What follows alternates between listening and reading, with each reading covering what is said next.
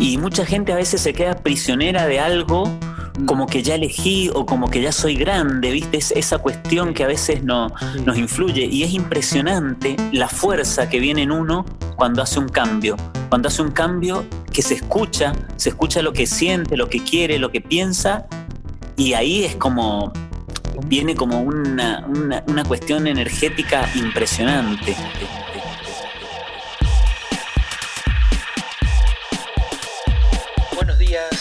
Tardes y buenas noches. Desde los estudios del cantante y el cocinero, un podcast donde estamos compartiendo junto a nuestros invitados aquellas experiencias de éxito y muchos, pero muchos fracasos que nos han llevado a ser tan, pero tan testarudos que no vamos a parar hasta convencerte a vos, sí a vos, de que sí se puede vivir de lo que nos apasiona. Con ustedes, el capítulo de hoy es... Buenos días, buenas tardes, buenas noches. En otro episodio del Cantante Cocinero tenemos un invitado muy especial. Me contó acá mi querido Seba, el cantante. ¿Cómo estás, Sevita? Hola, Catri, ¿cómo va? ¿Todo bien? Acá contento otra vez de tener este un contacto con nuestra audiencia eh, que nos está siguiendo, nos está aportando en los grupos de WhatsApp, en los grupos de Telegram, en las redes. Acuérdense que estamos en Instagram, en YouTube este, y en Facebook. Eh, esto es autogestionado, como siempre se lo decimos, así que compartan el contenido, no sean avaros y, y este, difundan que a todos los que somos autogestionados, independientes, nos hace falta. Toda la ayuda. Exacto, toda la ayuda es una gran, una, una gran ayuda. Bueno, Catri, esta oportunidad, este otro mm, episodio del cantante y el cocinero, tengo a alguien muy, muy bueno para presentarte.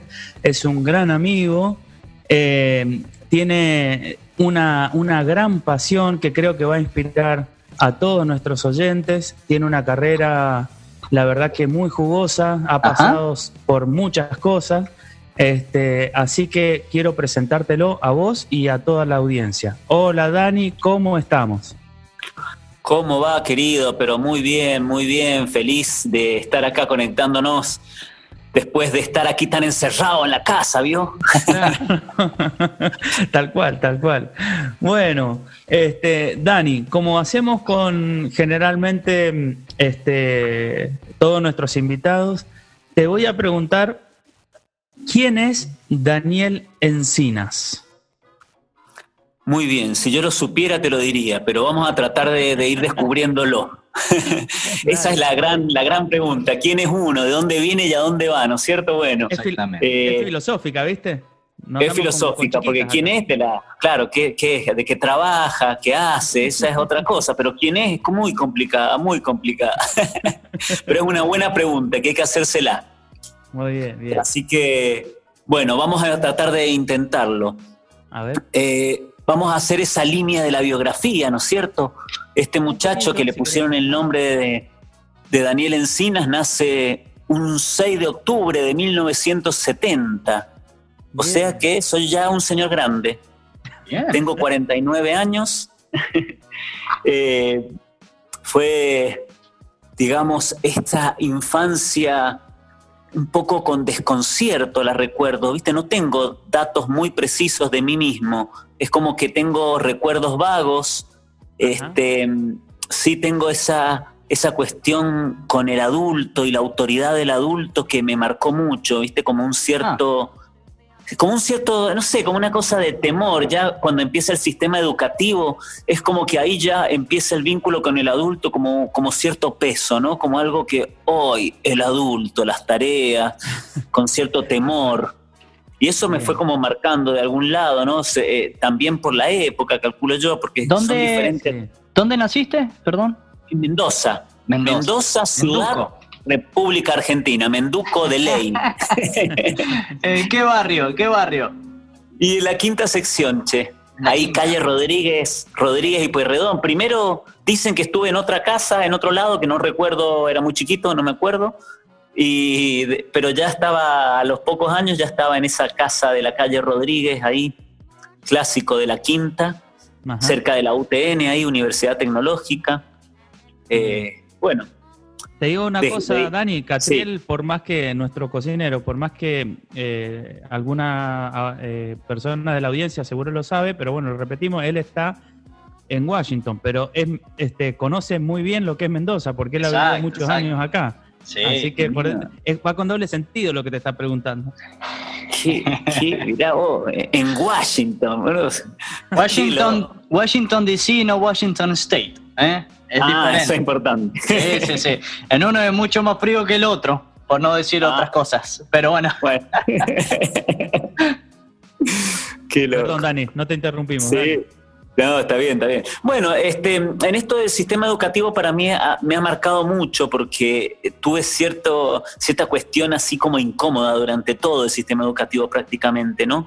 Tengo recuerdos del jardín, así como también la primaria, eh, donde no era un lugar que la pasaba muy bien.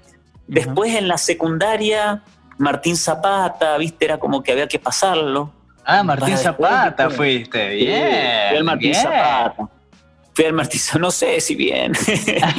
Era eso, digamos, no, esta, esta cuestión de que cuando uno tiene que elegir, a veces no sabes para dónde, ¿viste? Bueno, me metí en un perito mercantil. Lo mío hubiera sido más lo, la humanidad, ¿viste? Lo, alguna eh, carrera humanista, pero bueno, me tocó ese, ese colegio. En esa época me acuerdo que estaba también el Cook, y yo quería entrar ahí, pero medio que por el puntaje estaba medio, medio cerca y bueno, no sé por qué fue, bueno, la cosa que quedó el Martín Zapata. Sí. Y bueno, ya viste con el Martín Zapata ya viene esa historia cuando vas terminando que se dice en joda un poquito, serás lo que debas ser o si no serás contador. ¿Viste? Es esa adaptación a San Martín que se hace. Y bueno, y mucho nos pasa esto, que bueno, ya terminás, ya estuviste en un perito mercantil y es una carrera segura. Y bueno, y ahí empecé a estudiar para contador. Cham. Fue duro también porque no era algo que me gustaba, pero al principio fue con entusiasmo, pero ya en tercer año vino la, crisis. La, influencia, vamos a dejar el suspenso ahí. Sí. la influencia, esto de curiosidad, ¿no? La influencia de por qué contador. ¿Por qué contador? ¿Viste? Es ah. porque eh, el Martín Zapata es un colegio perito mercantil y tenés mucha contabilidad. Ah. Entonces muchos pasan directamente a estudiar para contador, economista. Es casi como, como un paso, el paso, eh, digamos, común es dar ese paso, digamos. Muchos de mis compañeros fueron a esa facultad directamente. Es como que, bueno, estuviste todo el colegio estudiando contabilidad, decís, bueno, ya está, ya este más o menos entiendo de qué se trata eso de también muy común de, esas generaciones, de las mías, ¿no? Eso de la carrera segura, esto de que el, miedo a morirte de hambre, eso es terrible en mi generación, ¿viste? como muy marcado.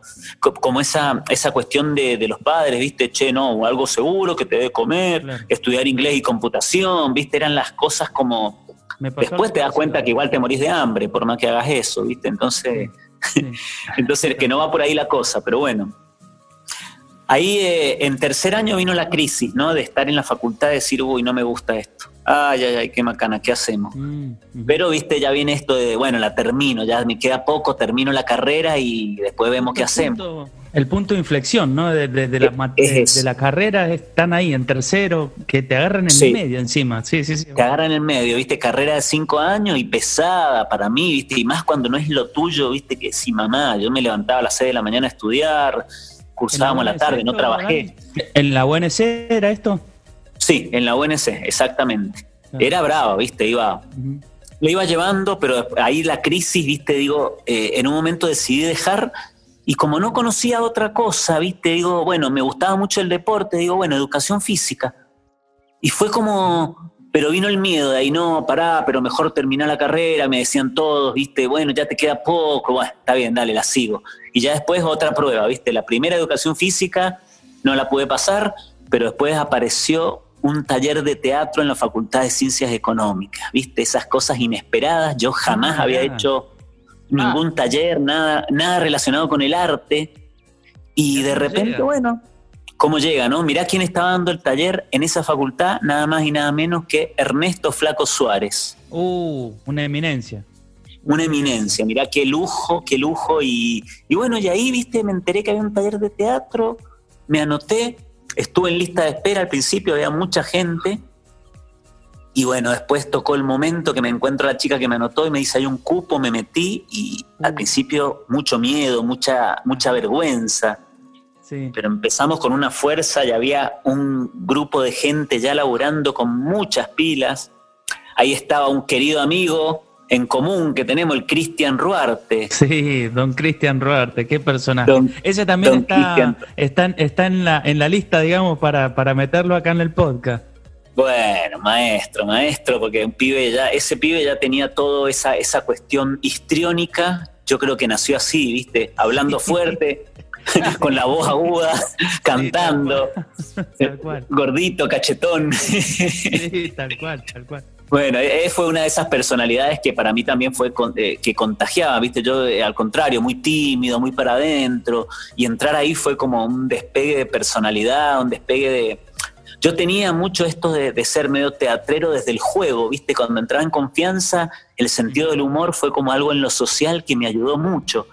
Pero ya entrar a hacer teatro fue como muy loco y ahí conecté inmediatamente, a tal punto que al poquito tiempo la, la idea era hacer teatro como hobby, como corresponde, y terminar la carrera y ser pero no, no pude, no pude, ya llegó un momento que eso me atrapó, me metí a la Escuela Popular de Teatro también a estudiar, ¿viste? Y, la tuve que dejar, no, ya no tenía energía para entrar a la facultad. Wow. así que fue duro porque era decir a la familia, ¿viste? Una familia de... Mi vieja es médica, este, a muchos abogados, médicos en la familia y fue duro, pero bueno, no quedó otra que dar el paso. Claro. ¿Y cómo fue eso? Fue duro, che, fue duro porque no, no se lo podía decir a mi vieja, ¿viste? Era como...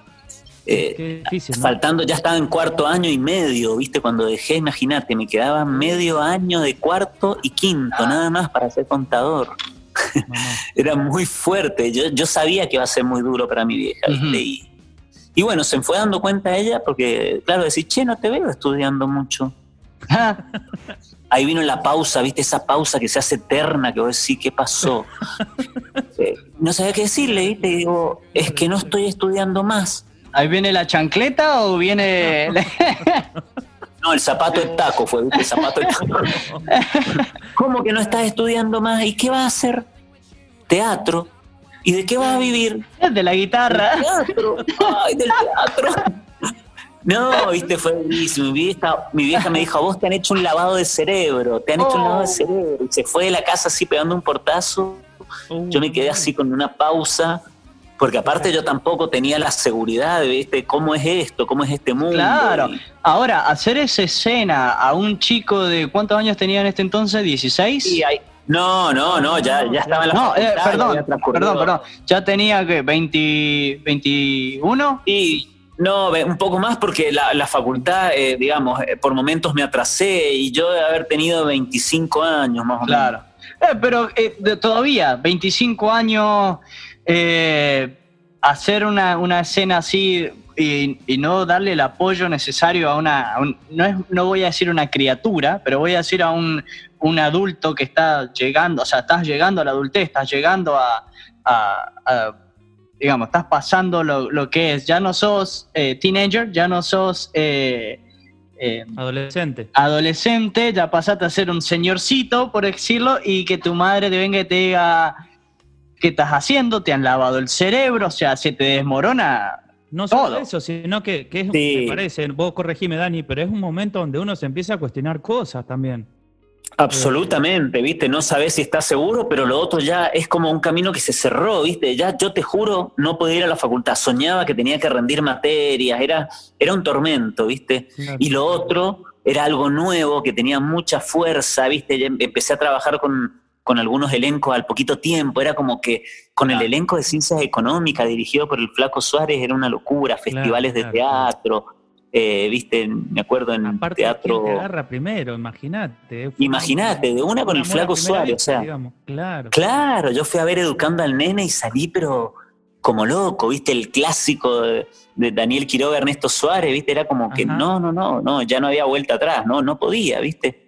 No podía. De todas maneras, yo le entiendo perfectamente a mi vieja en ese contexto lo que era para ellos y después, viste, ya adelantándome, después fue el apoyo total el apoyo total, pero el, momento duro fue, ¿viste? Sí, porque te Ese fue duro. ¿no?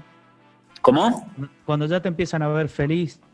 Por claro, lo claro. lo que has elegido. Para un hijo, ¿qué es lo que querés que pase? Que sea feliz. Claro, claro. No, no, después, este. Bueno, después empezó ya el trabajo, ¿viste? Teatro de taller, ¿viste? Ya empezar a laburar mucho, este, viajes, en una época de viajar, eh, al poquito tiempo ya, ya, ahí también fue un clic para mi familia, ¿viste? Porque... perdón, perdón, perdón, para poner de nuevo la audiencia en, el timeline, en, el, en la línea de tiempo, ¿qué año estamos hablando en este, en este entonces para que sepa más o menos la economía, eh, la política del entonces, exacto, poner la gente en el contexto de que vos tenías que tomar esta decisión eh, en este tiempo, ¿cierto? Que ahora es más fácil que antes, o no, ahora es más difícil que antes, no sé. Y por lo menos es más fácil ya esto de, en, aquella época esas carreras eran muy loco, viste, esa teatro, eh, y más si no venía de la familia. Eh, era rarísimo, rarísimo. En una familia como en la mía, que de ese, ese golpe, ese volantazo era muy raro, muy raro. Este, en mi familia no había nadie vinculado con el arte, ningún cercano, nada, nada, ¿viste? Entonces era como la oveja negra. Aparte, al poco tiempo vengo y me quedo embarazado con la pareja de ese momento, imagínate. ¡Oh! Todas mal estaba haciendo. al poquito tiempo así con la novia, ¡ay, me quedé, nos quedamos embarazados! ¡No! O sea, no, no, no, era un desastre. Un desastre, ¿viste? Y... Ahora, me gustó como lo dijiste, nos quedamos embarazados, no le echaste la culpa. Esta boluda se quedó no, más vale, más vale, ¿viste? Más vale. Imagínate, eso, año, no sé, este... Ella no se cuidó, no sé qué pasó. No, no, no, no, ninguna cosa de esa, ninguna cosa de esa. En el 97, año 97, nace mi hijo Matías, hermoso, pendejo, que ahora tiene 22 años. Este, imagínate. Oh. Así que... El babero, ahí te pasamos el babero. Eh. No, total, babero total. Babero total y, y bueno, muchas pilas, viste, para para empezar a, laburar. Al poquito tiempo me separé de la mamá de Mati, pero, pero bien, viste, el Mati, yo ahí empecé a alquilar con compañeros de teatro, viste, una vida como más bohemia, una vida de, tener la piecita, de, ir cambiando de compañeros de casa, pero fue linda época, viste, de mucho movimiento, mucho, mucho trabajo en el teatro, eh, el Mati que me acompañaba a todos lados, a las funciones, eh, bueno, una, una época muy claro, un cambio de vida impresionante, ¿viste? Sí, y, bueno, después con, el teatro del taller, este, también mucho laburo. Eh, estábamos en una, casa que alquila el Flaco Suárez en la calle Tiburcio Venegas, hermosa, viste, grande, dábamos talleres de teatro, fue un aprendizaje hermoso del oficio, viste. Yo eh, empecé a estudiar en la Escuela Popular de Teatro, pero ya me costó seguir con todo lo del sistema educativo, digamos, ¿no? Abandoné al poco tiempo, después abandoné, me metí a la facultad de teatro, abandoné en primer año. Era como que se fue dando la cosa por oficio, por hacer funciones, hacíamos funciones, no sabes lo que eran las vacaciones. digamos, atajando golpes, ¿no es cierto? Es como equivocándote y volviendo a, al estar solo, digamos, aprender solo. Sí, pero viste, pero muy acompañado también en ese momento, porque éramos un equipete, viste, el flaco éramos, no sé, 10 personas eh, ahí aprendiendo, haciendo obras, no sé, yo me acuerdo vacaciones de invierno que teníamos cuatro funciones, yo estaba en las cuatro, viste. Wow. Eh, a mí me tocó esto. sin la estructura de la parte educativa, eso es lo que, lo que iba a Ah, claro. A lo que iba saliendo, a lo que ibas atajando de, lo que te enseñaba, bueno, el flaco, el grupo. Eh, sí. Siguiendo la marea, digamos. No es que llevaban una estructura eh, tipo primer año, segundo año, o sea... Claro, claro, no, no, no, eso era como, como venía, obras que salían, proyectos. Eh, a mí en el, en el año 2000 me invita el Fabián Tutuca Castellani con el elenco, con un elenco que tenían, un viaje a Europa y eso también fue como muy lindo, ¿viste? De repente, ahí fue como el clic también para mi familia, ¿viste? Porque mi abuelo eh, era el que decía, bueno, vos tenés que estudiar, tener tu título, recibirte para a los 60 años viajar a Europa, que era lo que él había hecho. Ese el tour guiado de Europa, ¿viste? Era como...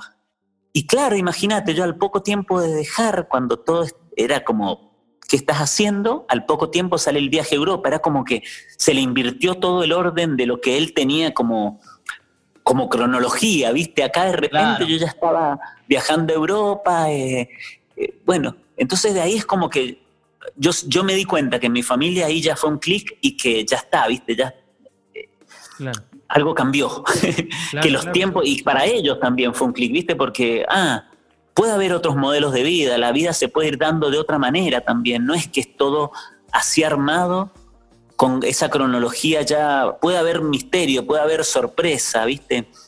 Yo creo que ellos entendieron eso en ese momento también. Sí, no, eh, eh, complicado yo lo veo desde el punto de vista también, ¿no? Eh, como eh, bueno, todo lo que está nombrando, el temor de, algo nuevo que te apasiona, digamos, que, te enamoraste a primera vista, pero con toda la incertidumbre que ya viene insertada desde los padres que han vivido esta época, que me pasa parecido a mí. Eh, claro. Y, con esa incertidumbre de, no saber si lo que estás haciendo está bien, sin, simplemente siguiendo la corazonada, ¿no? Eh, sí, yo creo que hay mucha gente que se va a sentir identificada con esto porque eh, es, más, común de lo que uno cree, ¿no es cierto? Tal cual, tal cual. Es muy común y mucha gente a veces se queda prisionera de algo. Como que ya elegí o como que ya soy grande, ¿viste? Es esa cuestión que a veces no, nos influye y es impresionante la fuerza que viene en uno cuando hace un cambio. Cuando hace un cambio que se escucha, se escucha lo que siente, lo que quiere, lo que piensa y ahí es como viene como una, una, cuestión energética impresionante. Y, te digo porque... Un renacer, ¿no es cierto? Un auto, es un renacer. Exactamente, ¿no? Y, y, a veces también pasa que a mí me pasó después con el tiempo, que bueno, este, también otra vez como que ya llega como una especie de rutina o uno otra vez se queda o, entra en, una, en algo conocido, en algo que se queda como cómodo y me pasó dentro del teatro también, viste, como que ya eh, digamos, como si uno no estuviera creativo, ¿viste? Como que si uno se acomoda en algo y después empecé a, trabajar de, más que todo era taquillero, ¿viste? Porque hacíamos, por supuesto, las obras con el elenco, pero era como que me dejaba llevar por la energía del grupo, pero no estaba surgiendo como la creatividad en mí o era como, seguía los proyectos de los otros, que por ahí también está buenísimo eso. Claro. Pero sentí que, viste, era como algo ya como medio estancado, ¿no? Eh, eh, después con el tiempo ya también una nueva pareja, aparece mi hija actual, hermosa, Indira, que ahora tiene 10 años. Eh, Entonces estamos hablando 2009, 2010. Claro, ahí por ahí ya, ya aparece la Indy. mi, mi nueva pareja, Gabriela, es música ella. Estamos acá cuarenteneando juntos en este momento. Si nos uh. salteamos en el tiempo, a este momento ya estamos acá en cuarentena en la calle Colón, en una casa grande. Este, estamos los tres acá en esta casa. Eh, para reinventarse, ¿no? En esta época. Uf, absolutamente, absolutamente. Pero bueno, volvamos al pasado.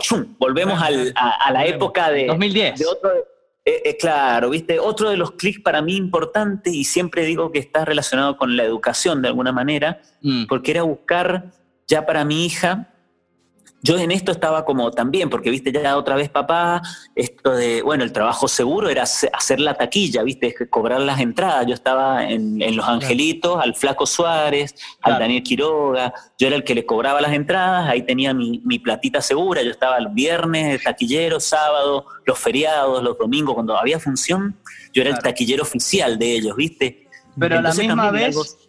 Pero a la misma vez vos tenías otro trabajo o solamente te estabas encargando de meterte a este mundo, básicamente. No, no, yo como que ya estaba insertado en este mundo teatral, eh, en las funciones, con las vacaciones de invierno, todos los años he trabajado, al principio también hice vendimia, después ya me cansé, eh, hice varias vendimias, este, trabajo tenía, ¿viste? Pero, digamos, siempre era lo que salía de otros y yo me prendía. Claro. Eh, yo creo que uno de los clics fue esto de buscar una escuela distinta para mi hija, ¿viste? Eh, Gaby, mi compañera, también es docente de música, entonces los dos teníamos como una cuestión con la educación, como diciendo, oh, otra vez, ahora la hija que vaya a la escuela y tener que vivir, ¿viste? Cuando los dos tenemos esa historia y decir, Qué bueno eso. Queremos, sí, eh, era como que no queríamos que pasara por, lo mismo, ¿viste? Claro, claro. Y ahí aparece esto, compañía. ¿Cómo? Que pensaban qué bueno la compañía de que pensaban lo mismo. Sí. Porque eso impulsa muchas cosas, digamos, con más fuerza, ¿no es cierto? Sí, sí, sí, porque si no es más complicada la cosa, sí, sí. Eh, y ahí aparece esto de las escuelas de la pedagogía Waldorf, ¿viste?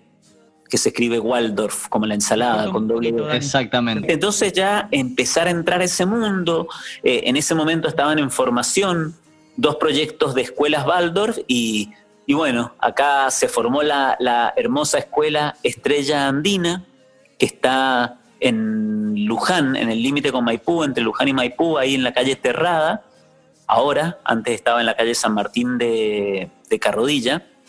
Y bueno, nuestra hija con su, con su escuela nos modificó a nosotros totalmente, porque ya empezamos a conocer lo que es esa pedagogía y con Gaby los dos nos copamos, eh, nos, nos hicimos la formación también en la pedagogía Baldor acá en Mendoza.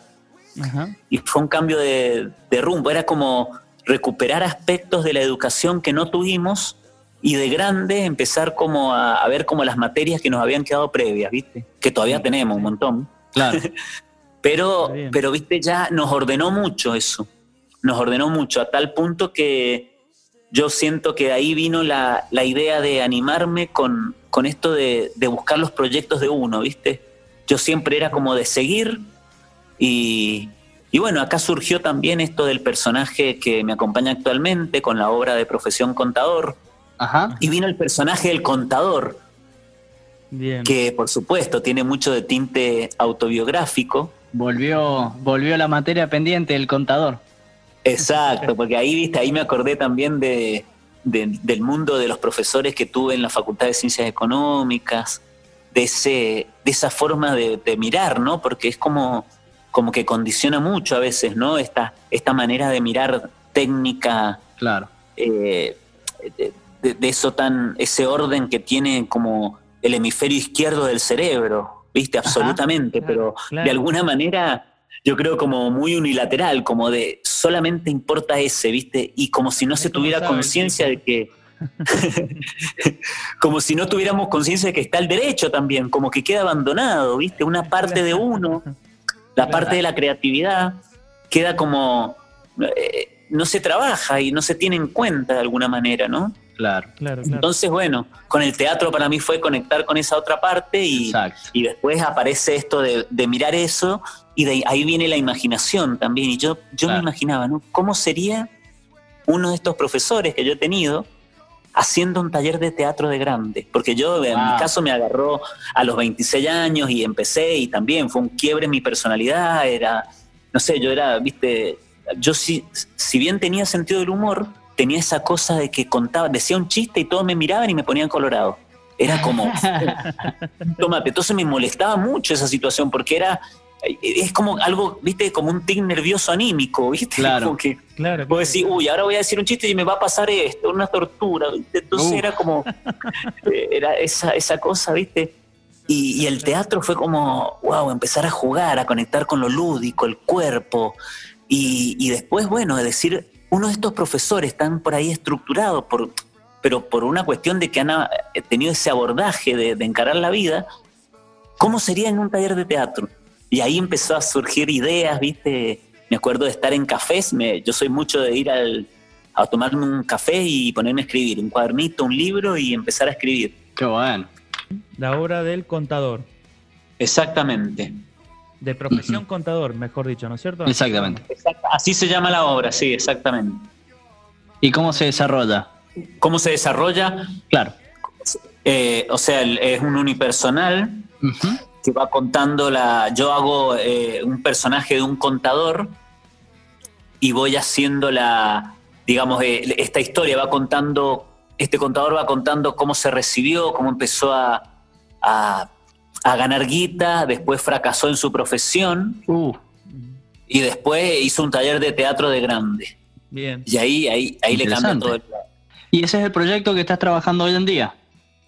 Sí, sí, sí, sí, ese es el proyecto. Con, con esa obra ya estoy en la quinta temporada.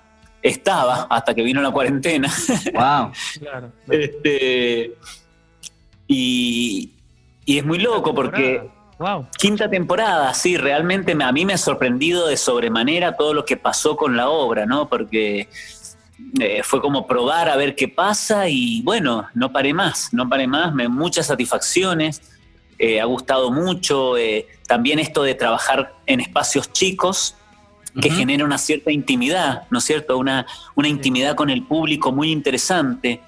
Entonces hay mucho juego, porque está el humor, el humor, primero está esa parte dura del, del, contador, ¿no? Que va como contando la vida por ahí común de un tipo que, que, no se plantea otra cosa y que toma lo que ya está, lo que viene, lo establecido, ¿no? Claro. Y en ese tomar eso, por ahí, ¿qué es lo que te ofrece el sistema en seco? Si uno no le pone algo más, es esto de de la competencia, esto de la lucha por la supervivencia. Inevitable, es inevitable el subsistir en el día a día de, del hoy, ¿no?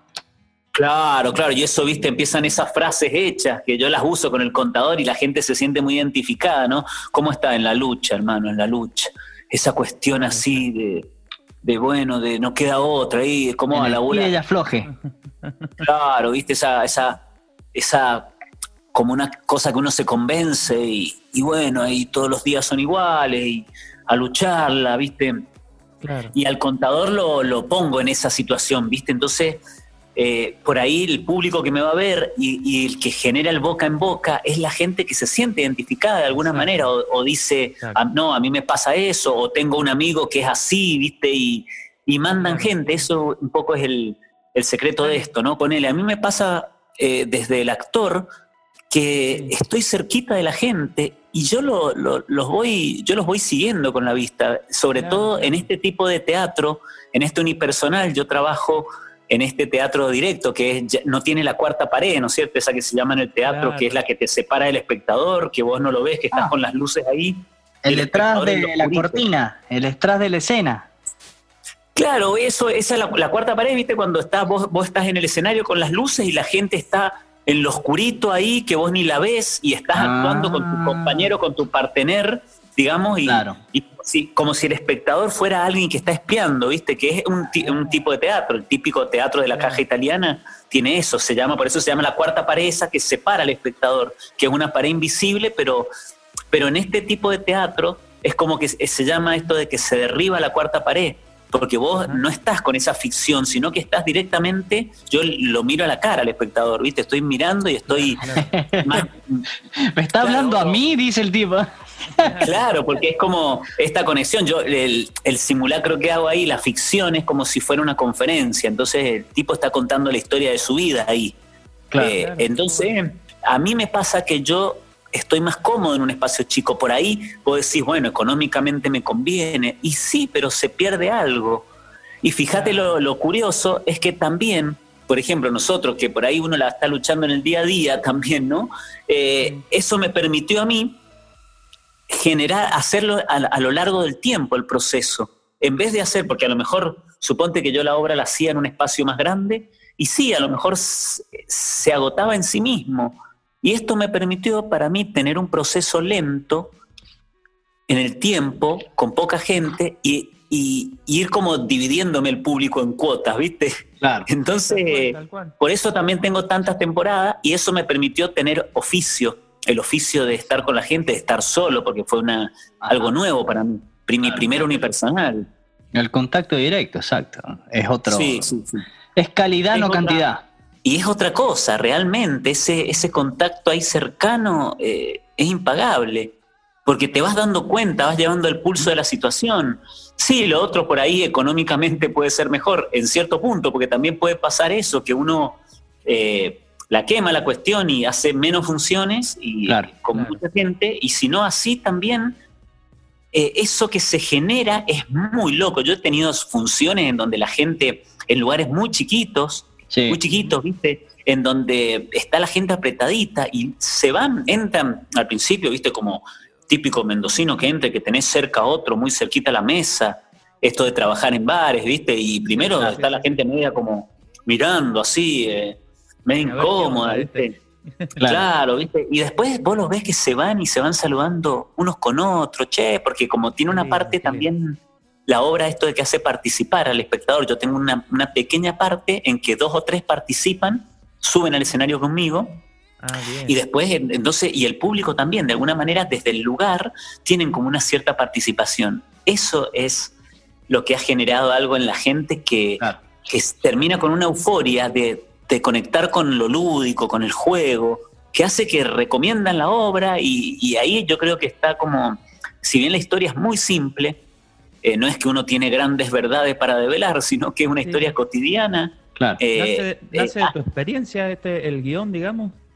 Sí, sí, sí, porque yo no me considero como un escritor ni dramaturgo, nada de eso, sino que en este caso, desde, desde mi vivencia y, con la cuota de imaginación, porque es como, no estoy hablando de mi biografía, sino estoy, pero sí imaginando algún contador haciendo un taller de teatro un tipo grande y todas las durezas que tiene, ¿viste? Las típicas de, entrar a un mundo nuevo y que realmente es mucho, ¿viste? Si para uno también es como esto de cuando te toca algo totalmente nuevo y desconocido, wow. Y, un tipo grande con una estructura, eh, ¿viste? Yo me pongo una peluquita así, la típica como peladita del contador, ¿viste? Como, como ese estereotipo de, esa peladita de adelante, ¿viste? Entonces eh, tengo una peluquita y, bueno, el, traje, el, portafolio, ¿viste? Entonces, eh, después, que al principio el tipo entra hablando más duro, incluso yo voy jugando como con esas etapas y después eh, empieza a hacer talleres de teatro, empieza esto de decir, bueno, camino por el espacio. Y al principio, ¿cómo? Camino por el espacio. O sea, todo te suena raro. Claro. Eh, claro y después, bueno, bueno, me tomo de la mano. ¿Cómo? Una ronda hasta las cosas más simples, para uno cuando ya está en el entorno y en el ambiente, al principio es como muy loco, ¿viste? Entonces, esa incomodidad que tiene el tipo y después se suelta, empieza a jugar, eh, y bueno, después a la gente yo la voy llevando por ese lugar. Para que se suelte un poco más, claro.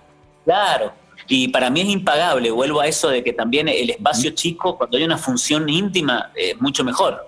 Claro. Mucho mejor para mí, ¿viste? me he tenido también funciones en espacios más grandes. Eh, y, por ejemplo, en bares más grandes, y ya es como que en una me pasó que tuve que usar micrófono, ¿viste? Y era, oh, no, me quería morir. Salió bien igual, ¿viste? Pero yo en general trato que, en la música sí, ¿viste? Tenés que usar micrófono por, por todos los instrumentos, todo. Pero yo en esto, espacios chicos, trato de que no. Pero fue un patio en San Rafael y bueno, hubo que usarlo porque había mucho ruido también ambiente. bueno, salió bien, pero sí. Sí, eh, bueno, vamos a pasar, ya nos contaste toda esta historia muy buena que eh, tengo un montón de preguntas ahora para hacerte, eh, pero la primera es el palazo, va el palo a la rodilla, es porque la gente le encanta obviamente la historia, le encanta todos los éxitos, pero también creo que le vendría muy bien saber tus tu, dark side, o sea, tu lado oscuro. Eh, ¿Cuál fue tu peor experiencia? ¿Cómo la superaste? Eso, viste, para que algún actor, algún artista, alguien que esté en el proceso, ¿cierto? Y tal vez se esté pasando por lo mismo que pasaste vos, le des herramientas para poder eh, eh, mejorar su, mejorar su situación o pasar esa situación. ¿Cuál, es, ¿Cuál experiencia negativa puedes recordar? Bueno, yo eh, quizás sea el momento antes de empezar con la obra, ¿no? Esto de cuando uno se siente, eh, estás eh, con la seguridad, porque también, si bien esto uno dice que pasa en las profesiones habituales o en los trabajos comunes, también te puede pasar en el arte, ¿no? Porque al principio, sí, uno empieza con ese fueguito inicial, pero ese fueguito a veces como que queda eh, se puede congelar también, ¿no? Porque uno entra en una situación cómoda y se deja llevar por otros. Y a mí me pasó eso, yo era el, mismo Flaco Suárez me decía, Daniel, vos sos más taquillero que actor, ¿viste? Porque, claro. porque, digamos, los días típicos en donde se podía actuar y todo, yo estaba haciendo taquilla. Sí, viste, estaba con las obras, eh, con todos los proyectos del elenco, pero pero ese paso fue fundamental, ese animarse, ¿viste? Mm. Porque uno a veces tiene muchas obras en la cabeza, pero el paso de pasarlo, digamos, del pensar al hacer, hay un paso, ¿no? eh, a la, llevarlo a la voluntad, llevarlo a que eso baje al mundo, porque si no uno tiene miles de obras y de proyectos en la cabeza. y las charla y las tiene ahí. Pero ahí yo me acuerdo del momento, viste, difícil así de decir, bueno, me acuerdo que la primera vez que hice el contador en un pequeño espacio fue en una vendimia clown. Era, eh, la vendimia clown es un, formato que se hace como después de la fiesta de la vendimia. Yo en ese momento estaba haciendo la vendimia. Y, bueno, era la, la, vendimia clown es como pequeños números de cinco minutos en donde uno expone algo, ¿viste? Y yo me animé, ¿viste? Me dijeron, bueno, ¿tenés algo para presentar? Y el personaje todavía estaba eh, en papeles, en mi cabeza, en la idea. En pañales. en pañales total, ¿viste? Y ese momento yo me quería morir porque era, venía la hora, era como, no sé, después de las 12 de la noche, habían pequeños números de clown y tengo como el, momento ese como borrado, así como, viste, eran muchos números y estaba eh, clown, entonces había muchos payasos, mucha alegría en el entorno, así, gente preparándose, maquillándose, y yo estaba eh, poniéndome el traje viste, pintándome así las la cejas, yo me pinto como la ceja de blanco y, la, y una peluquita que me había hecho mi compañera Gaby, y me quería morir, eran cinco minutos, digo, ¿por qué estoy acá? Viste que es un momento crucial, que por ahí podría estar haciendo taquilla nomás y dejarme joder, ¿para qué voy a hacer esto? No, y era ese momento fue terrible, ¿viste? Claro, vos decís, no, ¿por qué? ¿Por qué me quería ir? Y sentía la alegría de los votos, yo la estaba pasando mal realmente, ¿viste? Tenía miedo en el cuerpo y tenía que entrar y, era como que, no, que venga otro número, ¿viste? No quiero, no quiero. Esa sensación así, hasta que me toca, dice, después de este vas vos. Ah, las piernitas me tiritaban, ¿viste? Uh. Y empecé. Y ahí está lo loco, ¿viste? Es como que ahí hay un clic. Cuando uno lo lleva a la voluntad, al acto, y ahí empecé y ya no me quería bajar, ¿viste? Y cuando tenés la respuesta del público y decís, wow, ya está, viste, ya está. Y, y, ahí ya eh, los cinco minutos pasaron como diez, viste, y me tuvieron que bajar del escenario porque me copé mal, me copé mal. Y, y bueno, pero, pero viste, a veces también pasa que después también, por supuesto, después cuando ya empecé a hacer funciones regulares, hay un periodo en donde te vienen a ver, otra vez viene el fueguito inicial.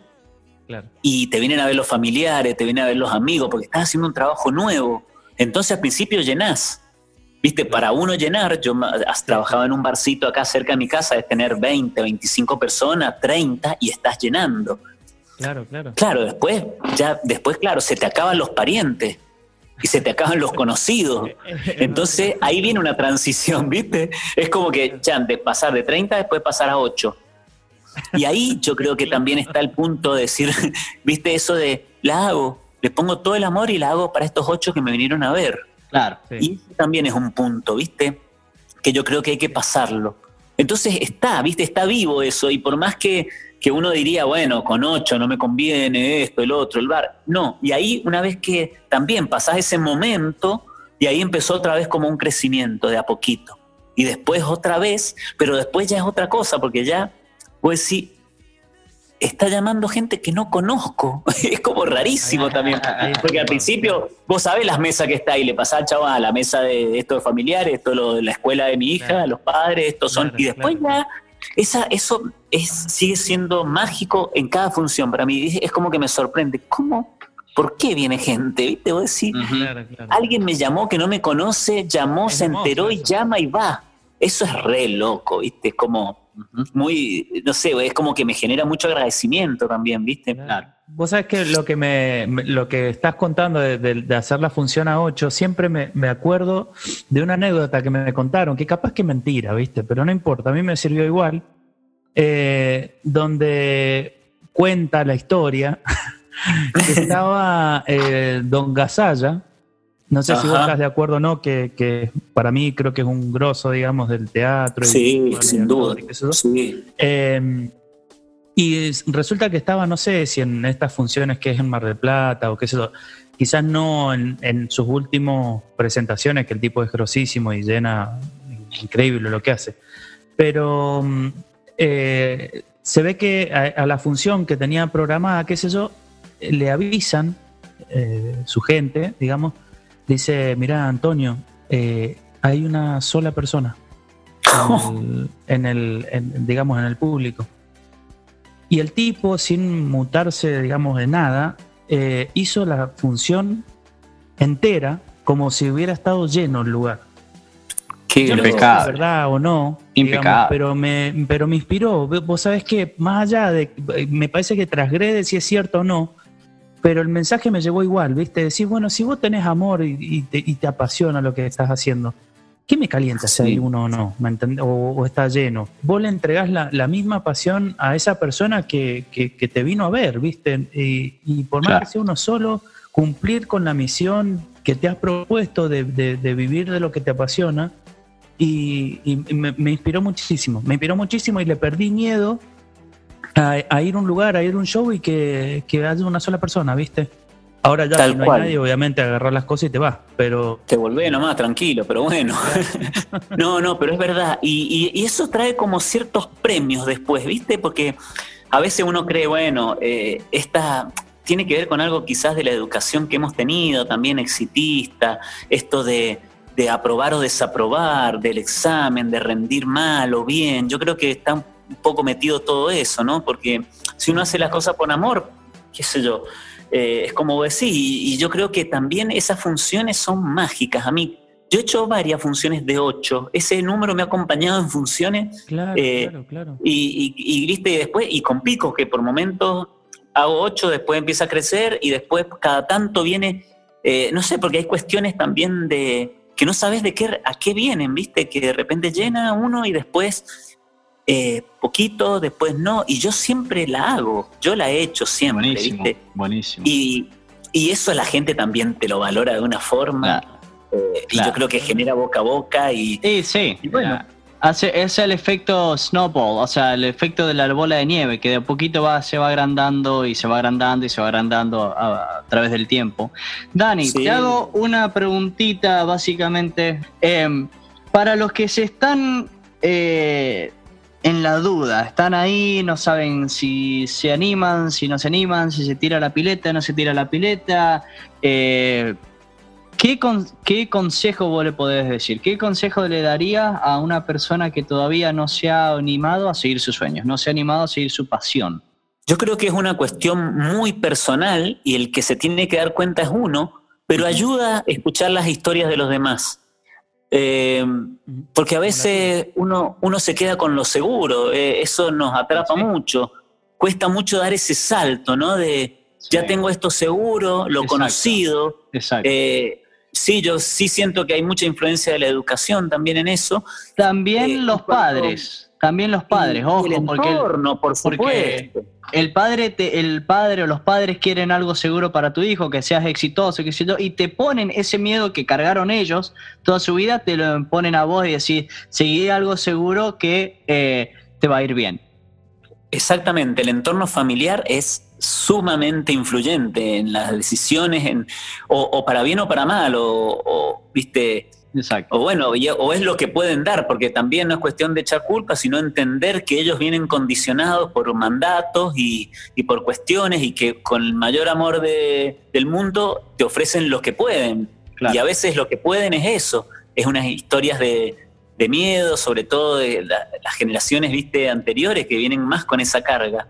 Yo creo que ahora ya empieza a pasar eh, algo que es más, un poco más suelto, porque al fin y al cabo ya nada es una garantía de, éxito en sí mismo, sino que empieza a darse cuenta uno de eso, ¿no? Y, en las historias, de, cuando uno hace lo que ama, te va bien, no hay vuelta a quedar. Y, y ese te va bien no está relacionado específicamente con lo económico, aunque es muy importante y, bueno, en mi caso yo siento que voy al día, ¿me entendés? Voy, vivo al día, al día, al día y...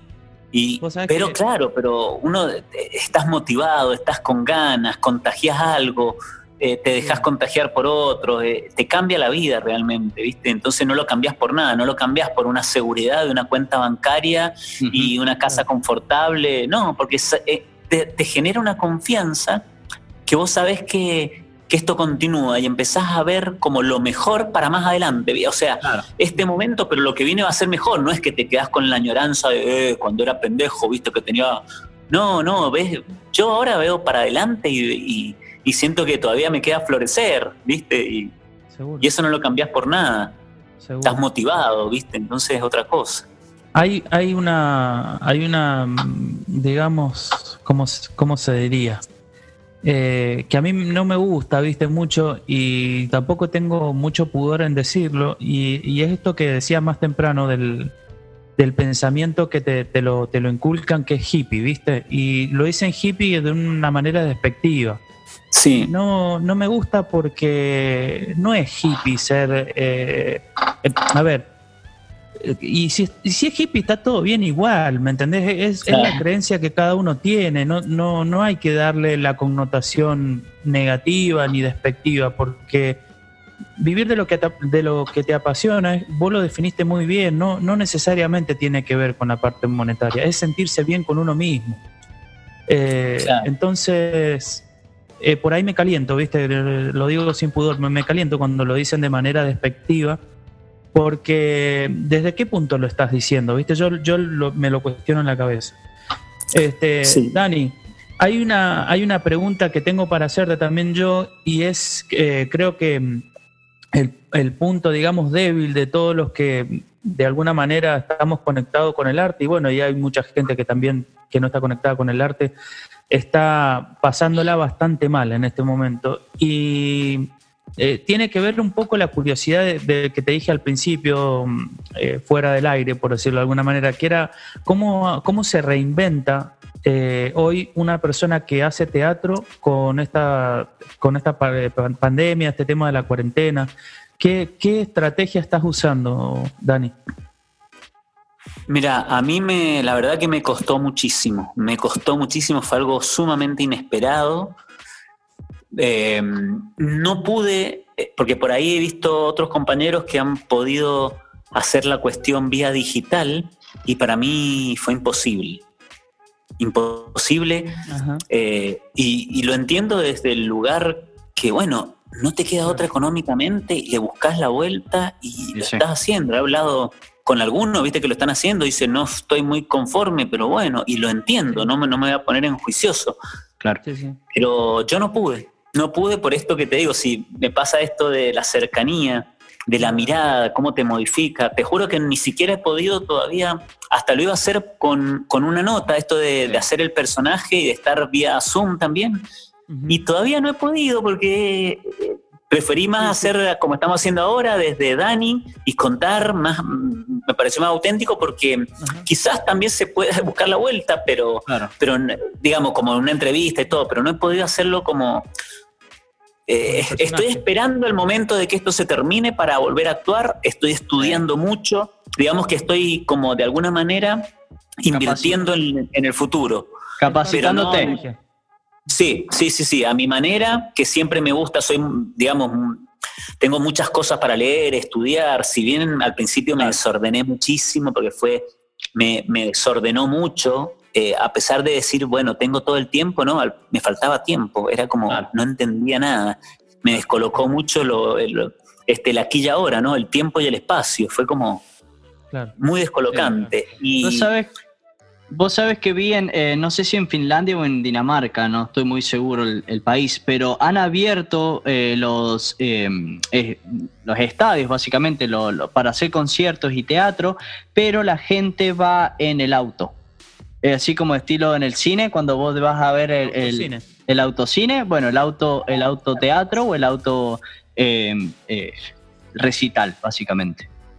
Sí, sí, sí, sí, eh, había escuchado. También, eh, no sé si, pucha, no me acuerdo si fue acá en Mendoza, en algún departamento, que estaba la idea de hacerlo también con el circo.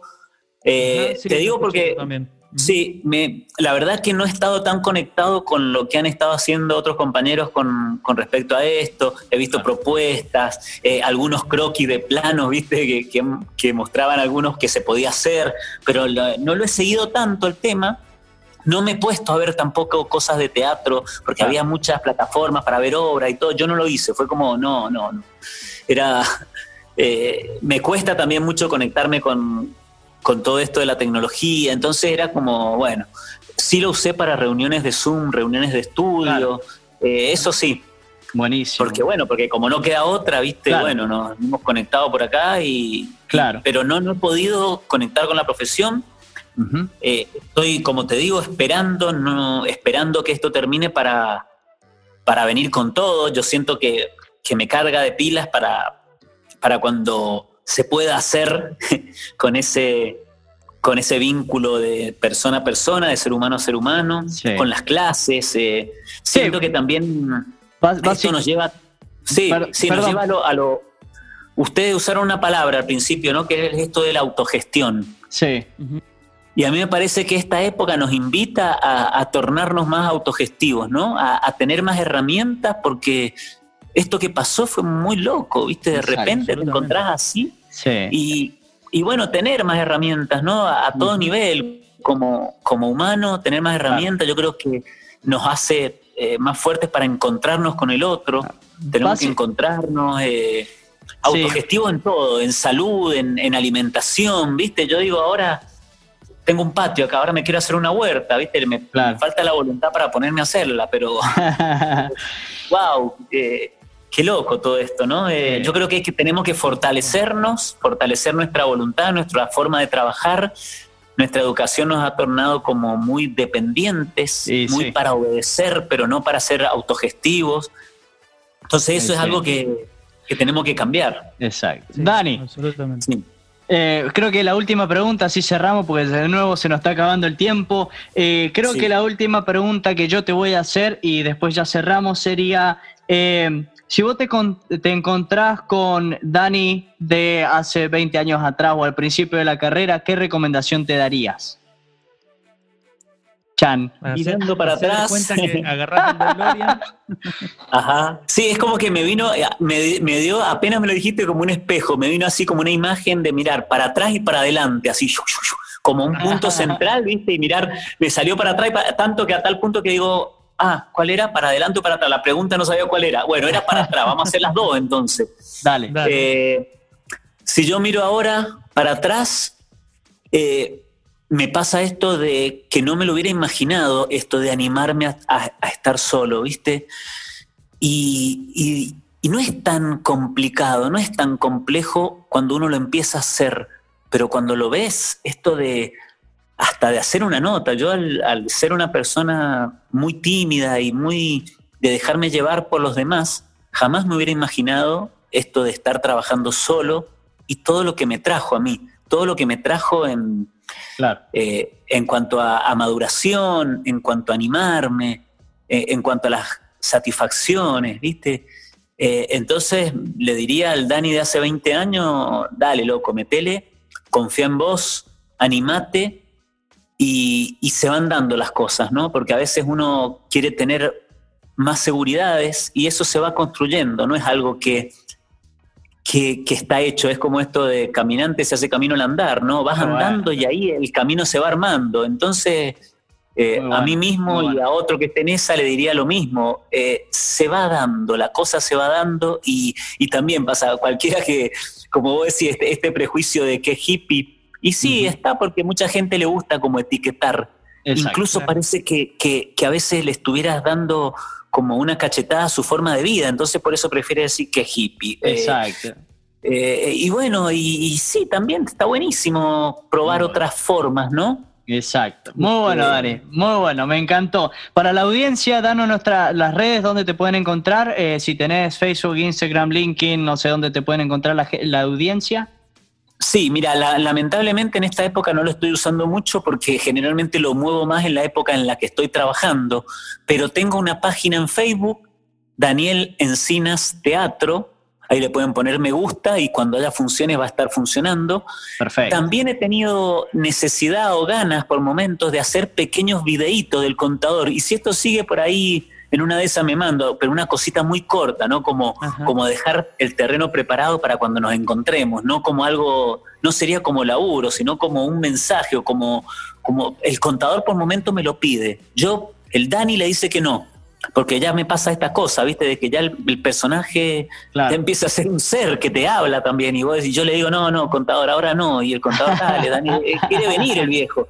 Él quiere, quiere hacer algo porque él tiene muchas ganas de hacer cosas. Yo lo freno un poquito, pero si me gana el contador, si el personaje me gana a mí, eh, en una de esas me animo a hacer algo que sea así casero, medio trucho, y en ese caso lo colgaría en la, en la red ahí en, en Daniel Encinas Teatro en Facebook, y también está en Instagram eso. Que prácticamente el Instagram yo no lo uso, pero siempre he tenido gente que me ayuda y, y bueno, y, me ayudan a ponerlo ahí, a colocar todo ahí.